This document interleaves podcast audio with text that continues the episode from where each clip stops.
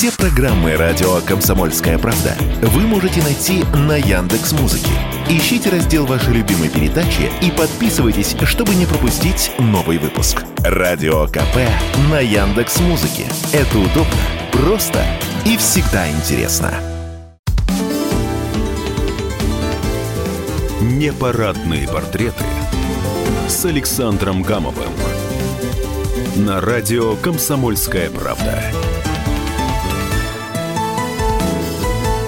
Всем привет, с вами Александр Гамов. Сегодня у меня очень необычный герой. Почему необычный? Потому что у коллег, а тем более у главных редакторов, тем более у таких легендарных, как Павел Гусев, очень сложно брать интервью. И не только потому, что мы их побаиваемся, а потому что всегда думаешь, а как они потом оценят твою работу? Итак, Павел Гусев. А повод самый что ни на есть замечательный. Ровно 40 лет назад, в этот день, 30 мая, Павел Гусев возглавил московский комсомолец.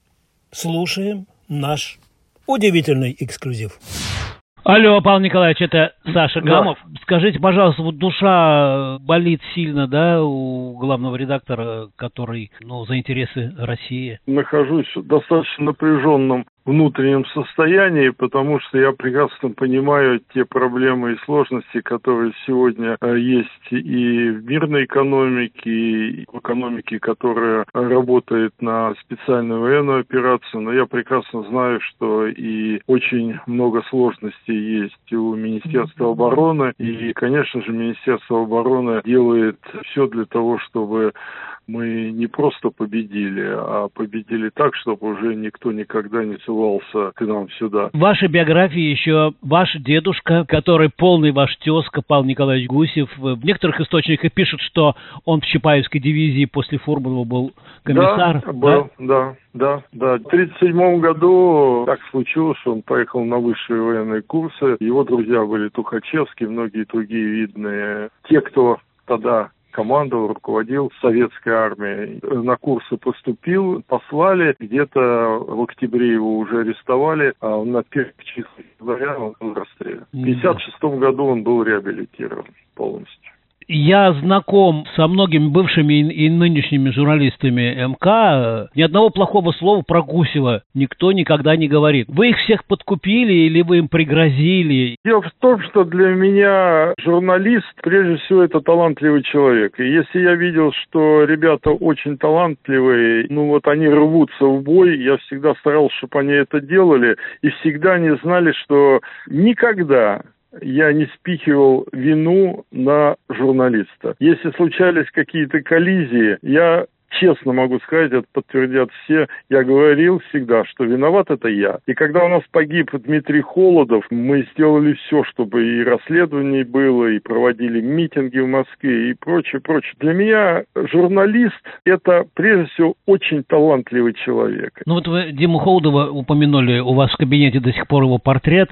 Символ – это нечто большее. Да, да. для нас Холодов – это, ну вот, страшная история первых лет строительства новой России. И то, что он погиб, и то, что это случилось не просто так, не какие-то бандюки где-то там э, в подворотне, а это реально организованное покушение людей, которые должны защищать нас и быть защитниками. Они оказались теми, кто совершил это подлое убийство. Мне дали такое задание наши девушки, женщины. Узнай секрет любвеобильности Павла Гусева. Откройте секрет. Пятеро детей, я их всех обожаю, все они со мной рядом, все с папой. Вот так получилось, что у меня четвертая жена сейчас заслуженная артистка России, Нина Знаем. Шацкая. Да. Знаем вот, певица, которую очень многие знают. У меня была жена, народная артистка, и она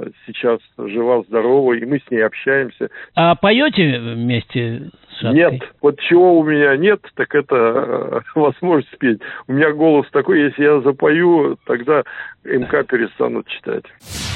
Это была беседа с Павлом Гусевым, легендарным главным редактором московского комсомольца.